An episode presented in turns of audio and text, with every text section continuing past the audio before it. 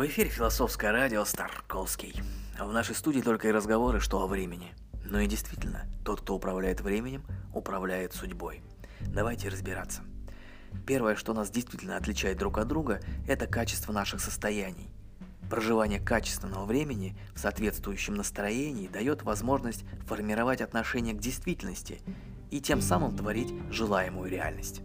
А далее необходимо в ней учиться работать. Другими словами, учиться управлять временем. Поговорим о качестве времени в человеческих состояниях и постараемся описать этого мастера, управляющего своей судьбой. Состояние человека, как уровень восприятия времени, часто нас подводит. Вот, например, торопишься, и время быстро пробегает, а замедляешься, время стремительней куда некуда. Или состояние ума. Горишь идеей, все оживает, все пространство наполняется живой мыслью, время становится мгновениями. А, скажем, состояние усталости, длительность судорожна и тягучая. Так о каких состояниях идет речь, когда мы говорим о качестве времени?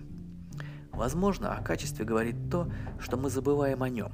Мы находимся в наполненном пространстве атмосферой, и тогда время может принять вертикальное движение и отнести нас в координаты уже совсем иного характера.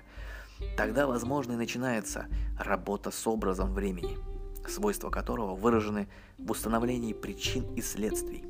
А далее уже только внимательное регулирование обстоятельствами в наших биографиях.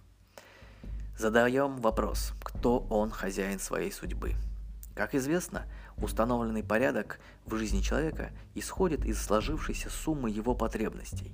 На уровне осознанного движения в потоке времени мы как раз и встретим мастера управления своей судьбой.